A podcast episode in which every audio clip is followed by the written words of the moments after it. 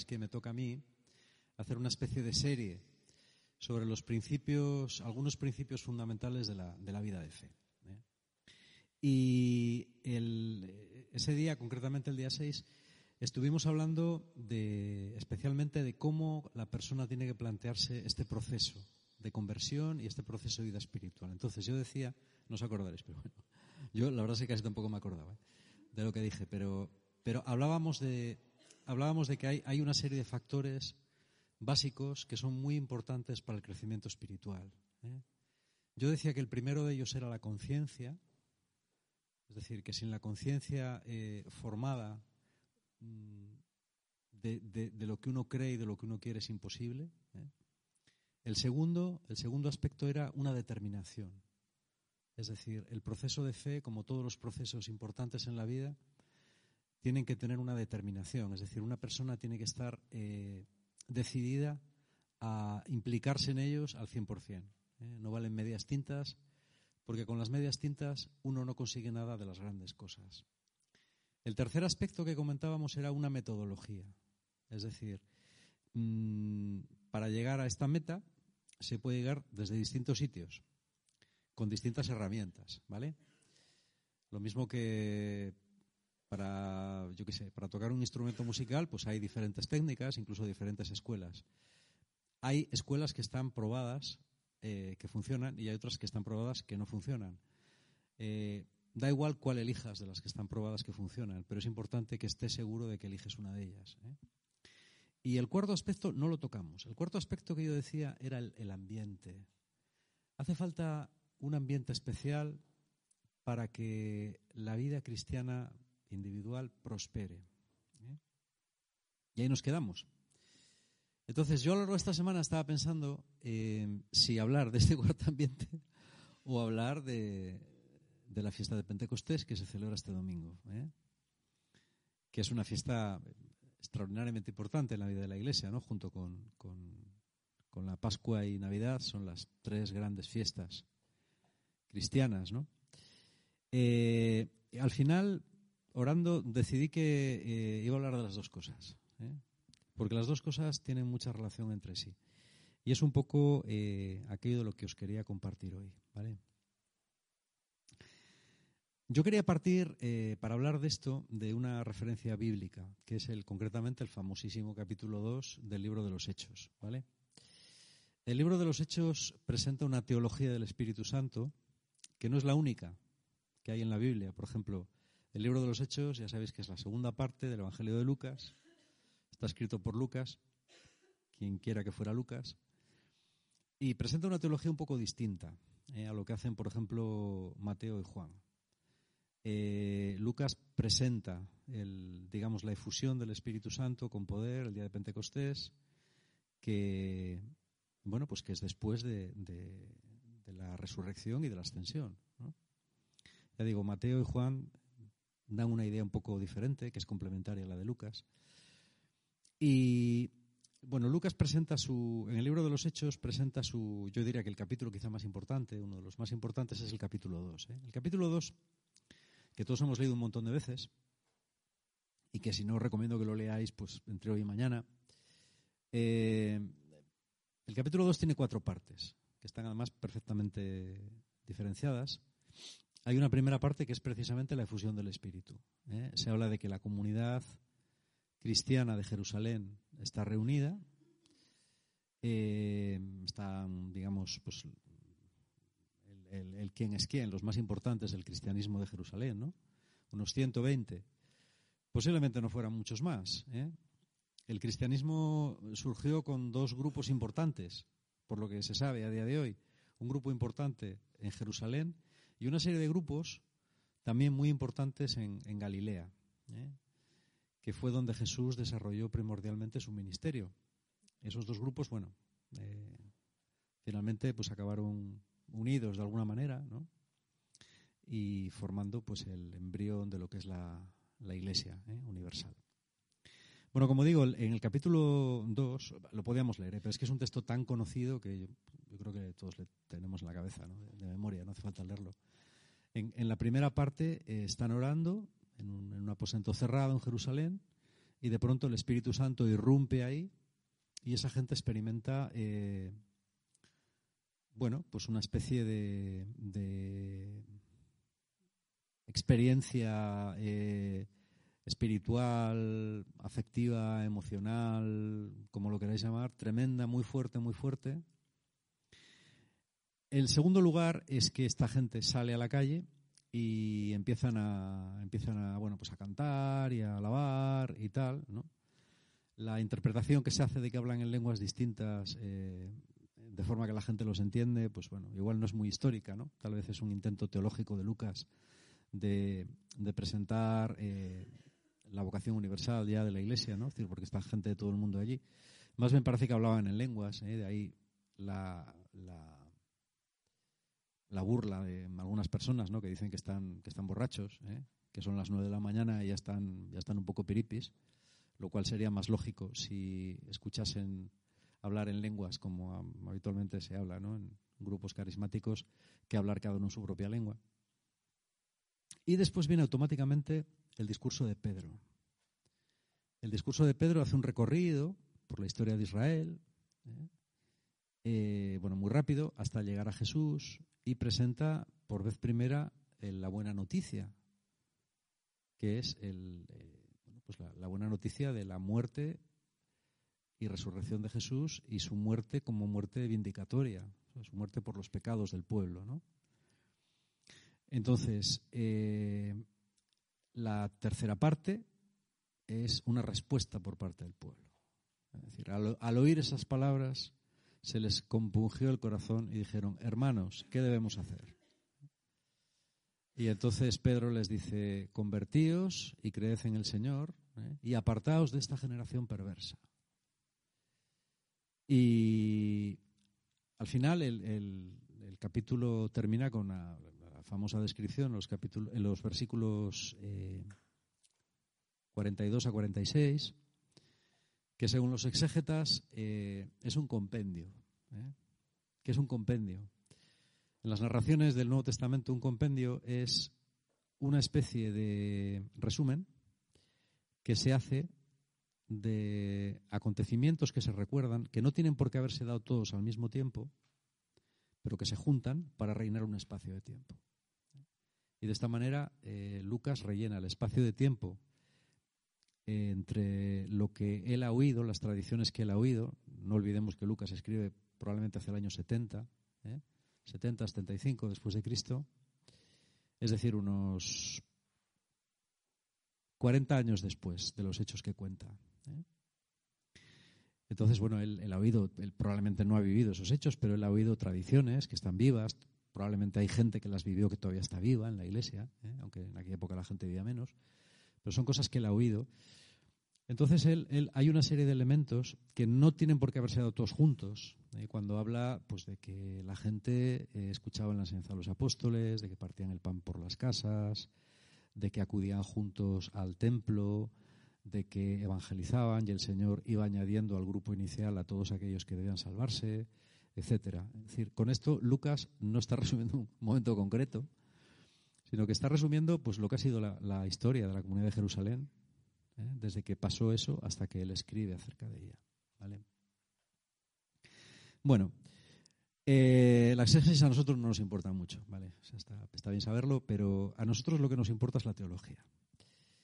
Y para mí la teología, eh, la teología del capítulo 2, para mí es muy sintomática, porque habla de un acontecimiento que es la experiencia del Espíritu Santo, y después habla de unas, eh, una serie de consecuencias que eso va a tener, y que van por orden además. La primera consecuencia es el, el gozo, ¿eh? la alegría. El John Donne, en, su maravilloso libro, en el segundo libro de Jesús Recordado, que es tocho interesante. Yo ahora lo estoy leyendo, bueno, releyendo algunas cosas, ¿no? Y él habla precisamente hablando del, acontecimiento de hechos. Él habla de que lo que todas las fuentes cristianas parece que, dejan claro es como un, un sentimiento extraordinario de exaltación en la comunidad cristiana. ¿eh? O sea, de, gozo, de alegría y, también como de sentido de, podríamos traducirlo como autoestima, como que se lo creyeron mucho. ¿eh? Y ya digo, Dunn, que es para mí el, quizá el mayor experto en Nuevo Testamento que hay, o uno de los mayores, vamos. Él dice, mm, todas las fuentes que nos llegan de, todos los lados, incluso las no cristianas, hablan de gente con un grado de confianza. ¿eh? En, griego se dice parresía. Eh, parresía significa eh, valentía, pero en el sentido de, energía a la hora de transmitir algo a alguien, ¿no? como una gran seguridad en ti mismo. Entonces, hablan de un ambiente absolutamente exaltado, es decir, de gente que, ha tenido una experiencia que se cree de arriba abajo, una experiencia que para ellos ha sido mm, extraordinaria, fundante, y que eso les lleva a una actividad que es llamativa. ¿Eh? Es decir, ellos salen, no sabemos si como dice aquí, pues probablemente no, pero bueno, de alguna manera ellos son un grupo a los que rápidamente, dentro del mundo judío de Jerusalén, de los distintos grupos que había, que eran, eran bastantes, escuelas, sectas y grupos más o menos raros, los nazarenos, ¿eh? que son esta gente a los que se considera judíos todavía, porque todavía no se ha producido la ruptura, digamos, definitiva, ¿no? del cristianismo con el judaísmo, que se va a producir más adelante. Estos nazarenos o nazareos o seguidores de Jesús el Nazareno eran un grupo de, creyentes muy exaltados, muy seguros de sí mismos y que además hacían prodigios o cosas que la gente entendía por prodigios, por milagros. ¿eh? Entonces esta es la primera, la primera idea. Es decir, el Espíritu Santo provoca en ellos una, una catarsis, ¿no? algo, algo que realmente cambia sus vidas. Y esto sí que parece, esto sí que parece un hecho histórico demostrado. ¿Eh? Esto no es teología. Esto sí que parece que, esa especie de radiación de fondo eh, se sigue escuchando durante mucho tiempo en la comunidad de Jerusalén. ¿eh? Se sigue recordando y se recuerda perfectamente todavía en la época de Lucas, una generación después. ¿Vale? Resultado de esa parresía es la, predicación del Evangelio. Es decir, el Evangelio se predica primero en Jerusalén y después rápidamente, sobre todo a partir de los primeros problemas que, van teniendo algunos de los grupos de la comunidad de, Jerusalén. La comunidad de Jerusalén hay dos grupos importantes. Unos son los que hablan arameo y otros son los que hablan griego. ¿eh? Y, que son probablemente también diferentes. Es decir, los, que hablan arameo son probablemente eh, observantes de la ley. Bueno, observantes de la ley eran todos, pero como más conservadores y más así. Y quizás los que, los que hablaban griego, muchos de ellos venían de fuera, eran de la diáspora, gente que había ido a vivir a Jerusalén o que estaban allí. Y el primer conflicto empieza precisamente con los que hablan griego. Es decir, el primer, la primera persecución, digamos, importante no es contra todos, ¿eh? es contra los que hablan griego. Esteban, concretamente, que parece ser que es el líder o uno de los líderes de la comunidad que habla griego, eh, bueno, es, el primer mártir, por eso se le llama el protomártir Esteban. ¿eh? Es ejecutado por, por decir cosas muy fuertes. La verdad es que si uno lee el discurso de Esteban, eh, hay sobre todo un ataque al, templo muy fuerte, que el, templo para los judíos ortodoxos es el, centro de la vida espiritual y el, y el todo, ¿no? Y por eso, bueno, pues lo, matan, ¿vale? Entonces, a partir de esa persecución eh, se produce una, desbandada de la comunidad helenista. Los otros se quedan en, Jerusalén, pero los helenistas se marchan. ¿eh? Y el libro de los Hechos continúa hablando pues, del ministerio de Felipe, por ejemplo, en Samaria y en, la costa después. Del ministerio de Pedro, que también sale a predicar a los gentiles. ¿eh? Y por último, y ya va a dedicar el resto del libro a eso, el ministerio de, Pablo, ¿eh? acompañado de algunos otros como Apolo o Bernabé, pero bueno, sobre todo de Pablo, Silas, sobre todo centrado en Pablo. Y bueno, a partir de Pablo ya se produce la expansión, más expansión, es decir, pasan de Asia Menor, o sea, de, lo que es eh, Palestina, Asia Menor, y de Asia Menor, pues ya a, Europa. ¿eh? o sea que el segundo elemento fuerte es este de la evangelización. Y la evangelización trae como consecuencia la conversión de la gente. Y la conversión de la gente trae como consecuencia el aspecto que se me quedó por tratar en la última predicación que hablé, que es precisamente el del ambiente. ¿eh? Em, a lo largo de mi vida, yo me he pasado la vida, pero la vida entera, desde que era un chaval, em, discutiendo con, con unas personas y otras de distintos grupos cristianos, incluso de distintas iglesias, acerca de la realidad de la comunidad y de la importancia que la comunidad cristiana tiene o no tiene dentro de la propia fe cristiana y dentro de la experiencia cristiana de la acción del Espíritu Santo, que es quien da inicio a la Iglesia. La Iglesia es un don del Espíritu Santo, teológicamente hablando es así. ¿eh? Por eso se dice los viejos manuales decía que la iglesia empezaba a caminar el día de Pentecostés, es verdad, porque la iglesia es un fruto del Espíritu Santo. Y yo me he pasado, como digo, me he pasado media vida discutiendo con unos y con otros eh, en qué medida eso es así y hasta qué medida eso nos debe afectar. Porque hay opiniones para todos los gustos. Teológicamente no lo discute nadie, es decir, nadie, te va, nadie normal, nadie normal te va a discutir que el cristianismo eh, tiene que vivirse en iglesia. ¿eh? Por eso siempre se dice, los obispos dicen mucho esto, ¿no? Cristo sí, la iglesia también. ¿eh? Porque mucha gente dice, Cristo sí, la iglesia no. Aunque la gente cuando dice Cristo sí, la iglesia no, no quiere decir Cristo sí, la iglesia no, como piensan muchos obispos. Quieren decir eh, Cristo sí, algunas cosas de la Iglesia no. Y en ese aspecto igual también esa gente tiene algo de razón. ¿eh? Es decir, que, pero bueno, ese es otro tema en el que no nos vamos a meter, porque no toca hoy. Lo que sí es importante es entender esto. Es decir, ¿hasta qué punto la, la experiencia comunitaria, la experiencia de coinonía, coinonía es una palabra muy rara, se, emplea muy pocas veces. De hecho, en hechos yo no sé si se emplea solamente aquí. Me parece que sí. ¿eh? La palabra koinonía en griego significa eh, unión, unidad, ¿eh? Unidad de algo. O sea, cosas que están separadas y que se juntan, ¿vale? Eh, y es, es extraordinariamente importante en el cristianismo primitivo, es muy importante.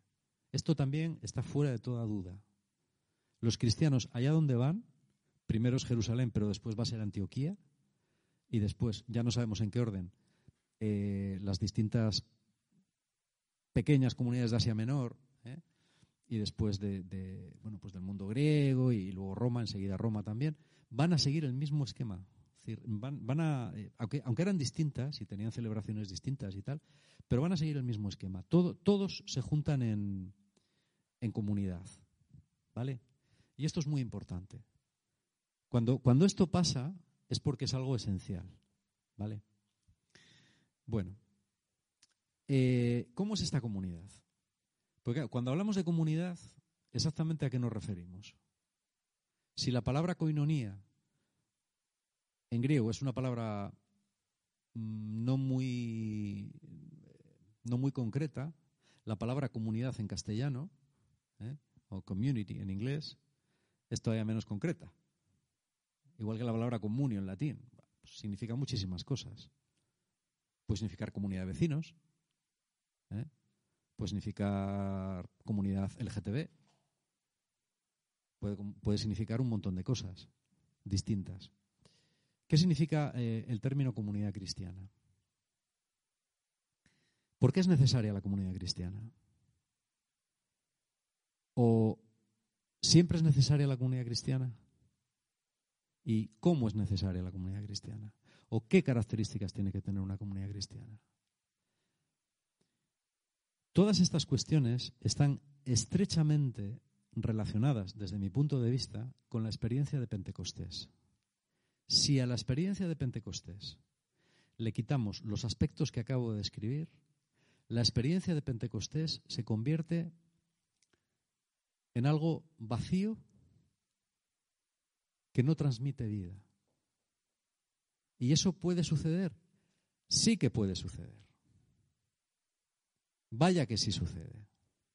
La experiencia de Pentecostés puede convertirse en una experiencia que no da vida, que se queda simplemente en un Bueno, pues en un, no sé, en una experiencia religiosa, como decía el otro, ¿no?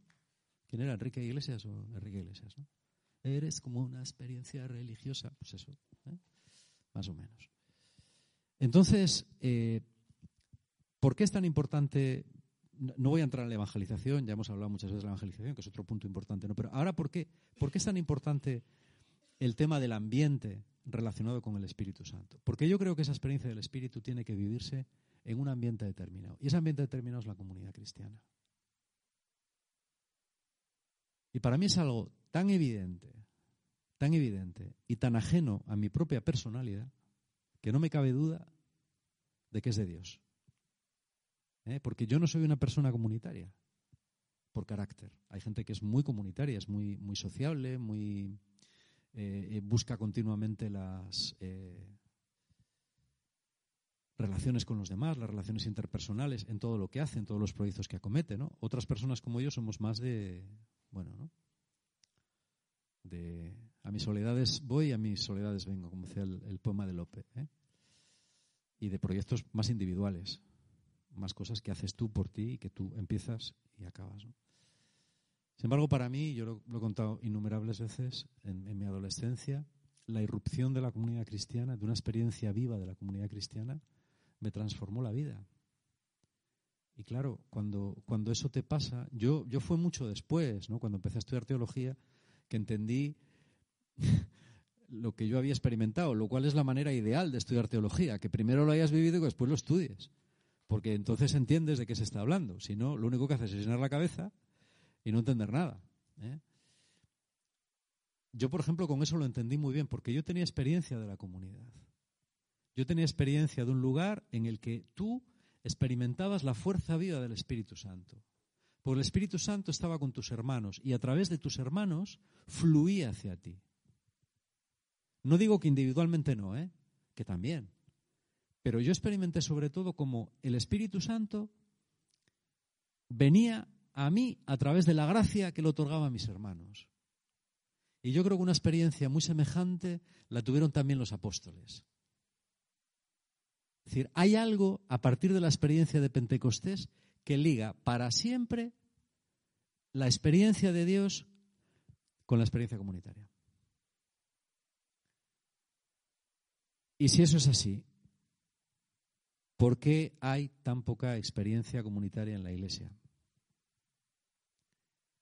Eh, este es otro tema importante y hablo, a lo mejor no tanto para los que están aquí, que ya esto imagino que se lo saben más o menos, pero sí para otra gente que a lo mejor pues nos pueda escuchar por vez primera o, no nos ha escuchado mucho. ¿eh? Eh, mm, la, iglesia, y cuando digo iglesia no me refiero solo a la iglesia católica, hablo también de las iglesias orientales e incluso de las reformadas, ¿no?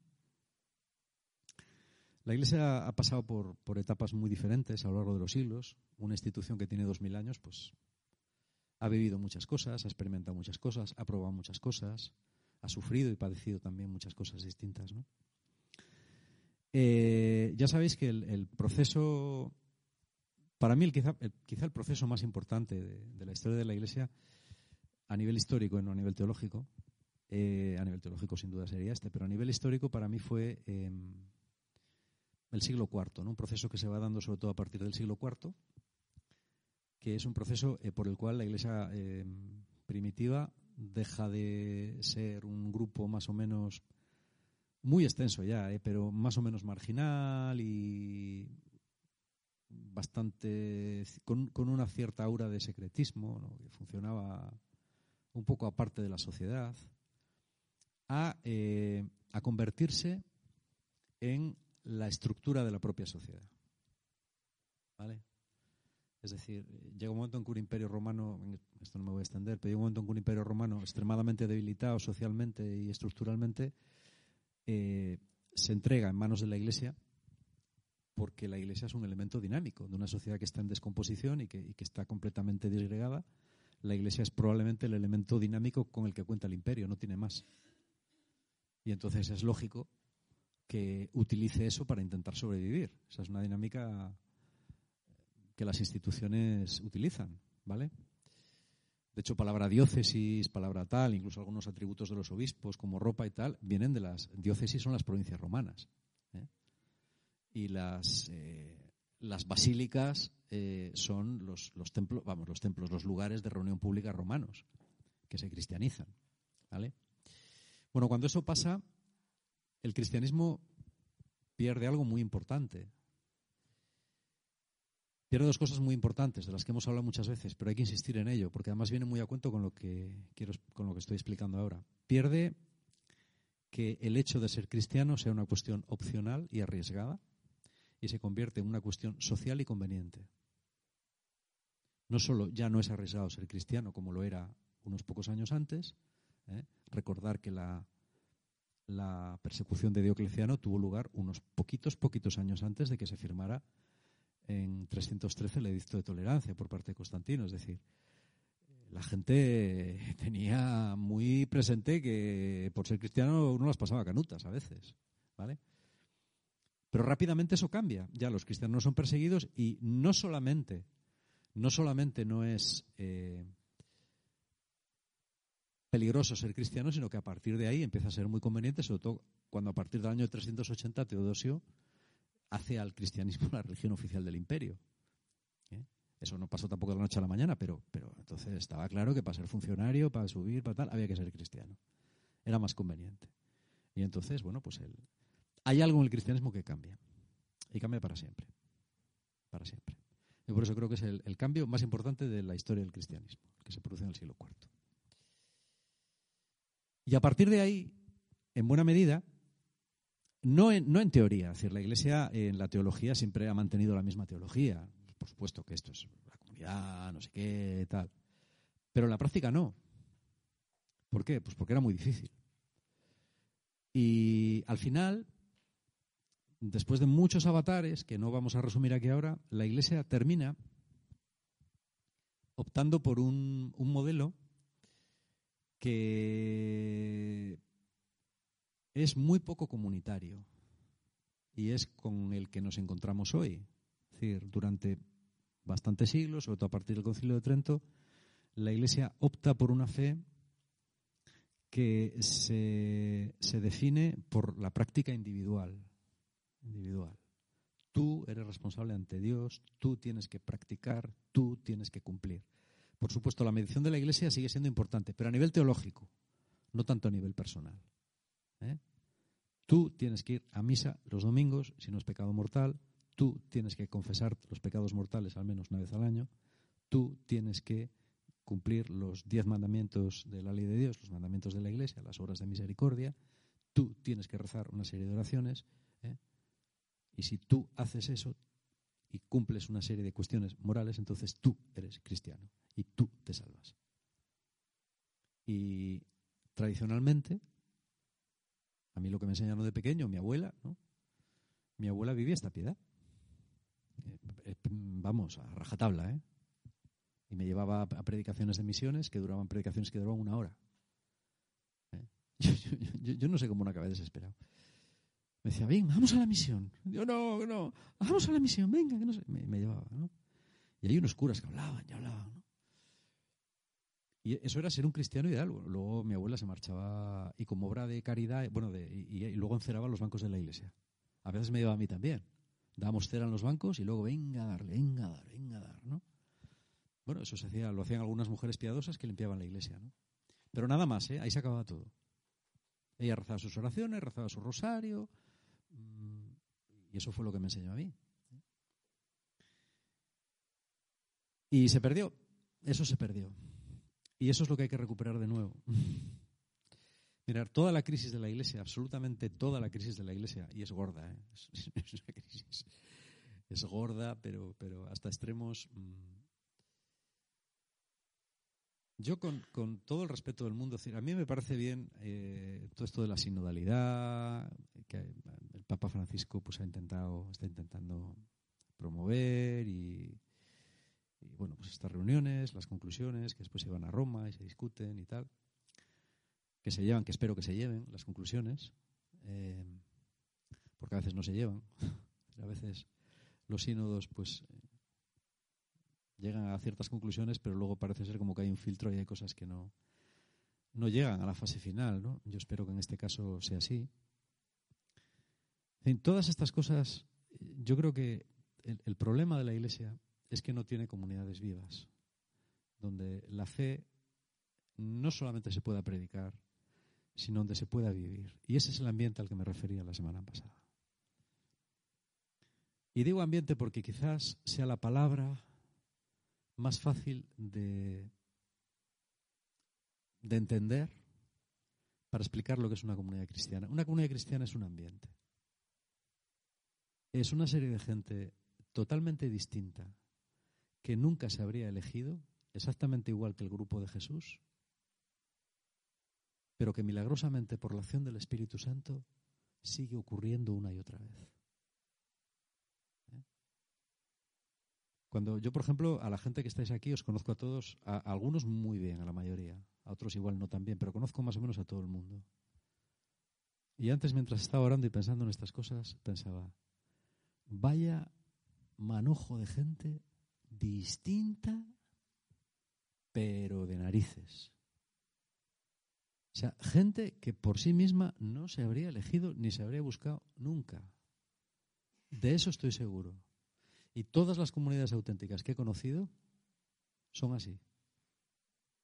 Todas. Las he visto en España, las he visto fuera de España. He estado en ellas aquí y allá. Y todas son así. ¿Por qué? Amigo. Porque reproducen esa genética de la primera comunidad, en la cual eran todos distintos, cada uno de su padre y de su madre. Y había apóstoles que eran celotes o fanáticos o lo que fuera, y había em, apóstoles que eran recaudadores de impuestos y hasta traidores como Judas. Gente muy lista y gente muy burra. Gente muy simpática y gente no tanto.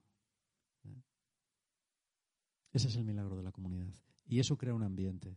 Y ese ambiente, permitirme que os lo diga, en mi humilde opinión, no hay salvación para la Iglesia, ni discipulado posible, ni forma de generar nuevos cristianos, si no es a, través de comunidades que crean ambientes. De la misma manera que no hay forma de crear hombres y mujeres como Dios manda, sin familias que creen ambientes. Y cualquier experimento que se haga parte de eso está condenado al fracaso. Está condenado al fracaso. Tú no puedes crear un discípulo si no es en una comunidad cristiana. Si es una comunidad cristiana deforme, crearás un discípulo deforme. Y eso también se da. Como si creas a un niño en una familia disfuncional, muy probablemente acabarás creando un niño disfuncional. Esto es así y no hay más misterio.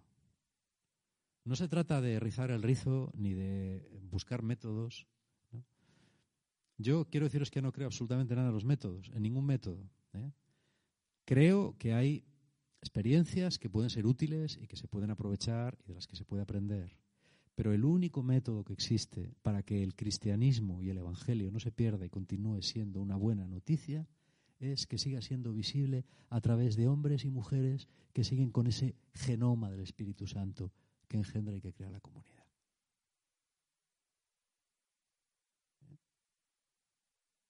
Es así. Y esto, esto tiene eh, consecuencias muy importantes. Mm, desde mi punto de vista, vuelvo a decir otra vez, cualquier esfuerzo por parte de, de la Iglesia que no esté directamente centrado en crear comunidades cristianas sanas, sean del tipo que sean. ¿eh? Es decir, yo a mí antes eh, me preocupaba mucho lo de los, los progres, los conservadores. Ahora ya eso cada vez me preocupa menos.